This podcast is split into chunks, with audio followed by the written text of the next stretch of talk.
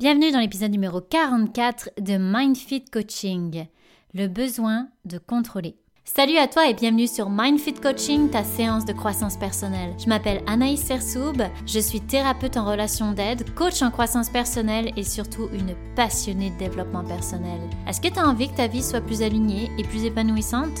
Je te confirme, tu à bonne place. Dans mes podcasts, je vais t'apporter une nouvelle vision sur toi. Je vais te donner des conseils et des outils qui vont transformer ta vie. Donc si tu es prêt ou prête à reprendre le pouvoir sur ta vie, je te laisse écouter le prochain épisode.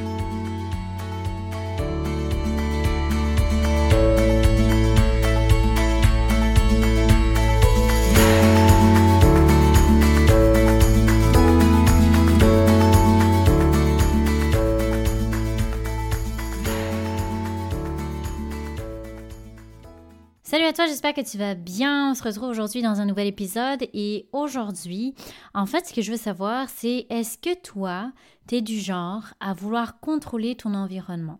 Contrôler les choses, les gens, tout ce que tu peux contrôler en fait, ben tu vas le faire. Est-ce que tu es du genre à être perfectionniste, voire très perfectionniste? Et lorsque tu contrôles pas quelque chose, ben tu vas vivre un certain stress et tu peux même aller jusqu'à la rigidité sur certains points.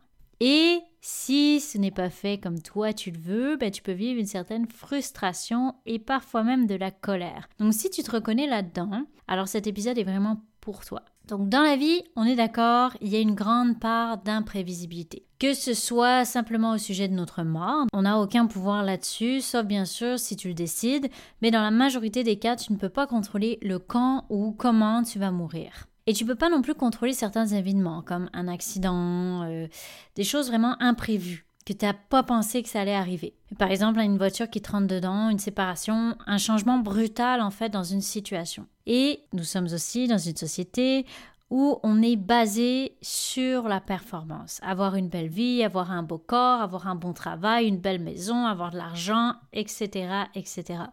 De la reconnaissance, alors certains vont penser que pour accéder à tout ça, à cette vie de rêve, avec des gros guillemets, eh bien ça demande de contrôler. Contrôler soi-même, mais aussi le reste. Et c'est là que le besoin de perfection, de performance, eh bien il va embarquer de manière parfois malsaine.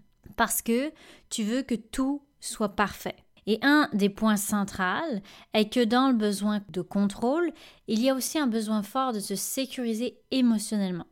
Et en fait, le moyen utilisé est de se dire si je contrôle, je vais m'éviter de la souffrance, éviter de blesser quelqu'un ou de me blesser moi-même, de dire quelque chose que je pourrais regretter ou qui pourrait avoir des conséquences, éviter des échecs.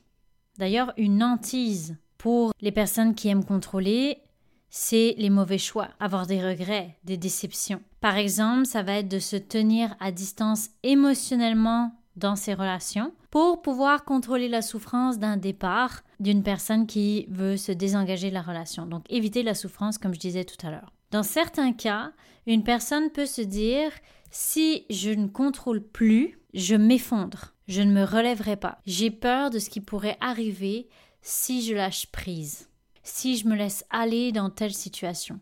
Et on s'entend que le cauchemar d'une personne qui aime contrôler, c'est la spontanéité, l'inconnu, les nouvelles choses, surtout celles qui ne sont pas préparées un minimum.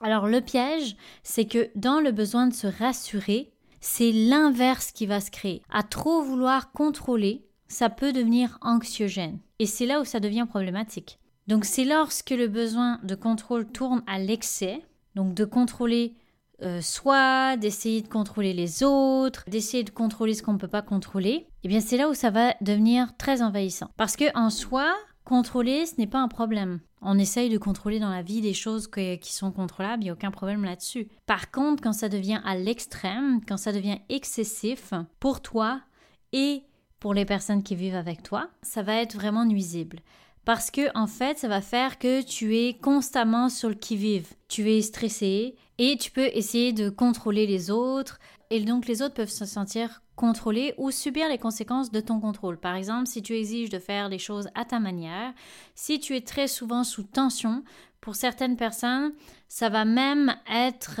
tomber dans l'hypervigilance, donc dans la suranalyse de son environnement physique, de ses choix, d'une prise de décision, d'un événement, suranalyser des scénarios pour se préparer au pire. Et donc ça, ça peut être très désagréable pour toi, puis aussi très désagréable pour les autres. Dans l'objectif initial qui est positif, c'est-à-dire contrôler pour me rassurer, il y a un revers de la médaille. Parce que si tu te mets à contrôler ce que tu ne contrôles pas, tu vas devenir encore plus insécure. Et il y a aussi dans les personnes qui aiment contrôler un manque de confiance en toi-même et aux autres. En toi par rapport à tes décisions ou tes actions, tu doutes de toi et c'est ce qui t'amène dans le contrôle.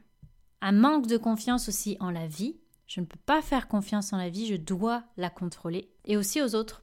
Pour ceux qui n'arrivent pas à déléguer par peur que ça ne soit pas fait correctement, par peur des conséquences. Donc tu vois, ça fait quand même déjà trois points à travailler sur toi. La confiance, l'apprendre à, à déléguer, faire confiance aux autres, etc. Et si tu continues à contrôler de manière excessive, ben en fait, il va y avoir des conséquences à long terme. C'est-à-dire pour toi, augmentation du stress qui peuvent mener à l'anxiété et donc à un mal-être quotidien. Le surmenage, le fait de toujours tout contrôler, ça veut dire que tu vas en faire beaucoup plus et que tu vas pas réussir à déléguer. Tu vas être vraiment encore plus stressé et surmené jusqu'à arriver à un point de non-retour. Et aussi, tu vas avoir de moins bonnes relations avec ton entourage parce que, comme je te disais tout à l'heure, personne n'aime se faire contrôler. Et bien sûr, il peut y avoir des conséquences assez extrêmes du genre une rupture amoureuse, des liens coupés dans certaines relations importantes, un burn-out et même t'empêcher de faire certaines choses par peur de perdre le contrôle. Ou encore le fait que tu veuilles contrôler, ben, ça va t'empêcher de vivre le moment présent. Personnellement, ce que je vois dans le contrôle, c'est surtout un manque de liberté c'est-à-dire la liberté de te laisser aller, la liberté de vivre les choses que tu veux vivre. Et plus tu cherches à contrôler, moins tu vas être libre, c'est-à-dire tu vas être moins libre d'être toi-même, moins libre de faire de nouvelles expériences, d'être dans le moment présent à 100%, d'avoir des relations profondes, et libre aussi de ton temps, parce que si tu apprends à déléguer, ben, tu auras plus de temps pour toi, donc tu auras plus de temps pour profiter de la vie, etc., etc., ou te mettre sur les bonnes priorités, par exemple. Et c'est pour ça que ça va être important de te débarrasser de cette habitude de vouloir contrôler à l'excès et surtout contrôler ce que tu ne peux pas contrôler et répondre à ton besoin en arrière du contrôle. Donc ça peut être, comme je disais, d'être assuré, d'être sécurisé, etc. Ça sera à toi de te poser la question en contrôlant quel besoin est derrière tout ça. Et donc d'apprendre à le faire d'une autre manière, d'apprendre à faire confiance à ton entourage, à toi-même, d'apprendre à faire confiance que peu importe ce qui va arriver, tu vas être en mesure de le gérer. Et je ne te dis pas d'arrêter de contrôler à l'excès du jour au lendemain, mais de tranquillement trouver un autre moyen pour de plus en plus te laisser aller. Et si jamais c'est très difficile pour toi d'arrêter de contrôler, ben ça serait intéressant de faire un travail en coaching, en thérapie, pour comprendre c'est quoi le cœur du problème par rapport à ça ce que je peux te dire aussi, c'est que à partir d'aujourd'hui, tu peux te poser la question qu'est-ce que je contrôle dans cette situation? Est-ce que c'est vraiment important pour moi? Donc de te concentrer sur ce que tu contrôles et lâcher prise sur ce dont tu n'as pas le pouvoir et de te poser la question qu'est-ce qui est important pour moi quand je demande de l'aide à quelqu'un ou quand je veux déléguer? Et qu'est-ce que je peux accepter lâcher prise dessus? Comme ça, ça va te permettre de faire de plus en plus confiance et de nommer réellement tes besoins par rapport à l'aide que tu veux avoir. Donc ça, ça va t'aider beaucoup dans le lâcher prise parce que l'opposé du contrôle, c'est le laisser aller. Et je te renvoie à mon épisode sur le lâcher prise pour avoir quelques outils à mettre en place pour être plus en paix quand tu ne contrôles pas les choses et apprendre à être beaucoup plus dans le moment présent que dans l'appréhension, dans le contrôle, etc. Et peut-être même apprendre à apprécier la spontanéité en te laissant aller dans certaines choses que tu n'auras pas planifiées. Donc ça, ça se fait progressivement, mais tu as tout intérêt à travailler là-dessus si tu vois que tu as un besoin excessif de contrôle, parce que à long terme, ça va t'amener beaucoup plus de paix d'esprit, de lâcher le contrôle, que de contrôler tout ce que tu peux contrôler ou non autour de toi. Donc, euh, j'espère que cet épisode t'a plu. Je ne sais pas si tu t'es reconnu dans le besoin de contrôle assez excessif. Dans tous les cas, ça va être à travailler, ça se fait, il n'y a aucun problème là-dessus, c'est juste d'en prendre conscience puis de mettre en place les bons outils pour répondre à ton besoin. Donc comme d'habitude, n'hésite pas à me partager tes commentaires, n'hésite pas aussi à liker mon podcast, laisser des commentaires sur euh, Apple Podcast, sur mon Instagram, partager dans tes stories. Ça m'aide beaucoup à faire connaître mon podcast. Puis je sais que j'ai toujours des retours très positifs. Alors, merci beaucoup pour tout ça. Et merci de partager mes épisodes. Ça m'aide énormément. Donc, euh, je te dis à très bientôt. En attendant, prends soin de toi et on se reparle.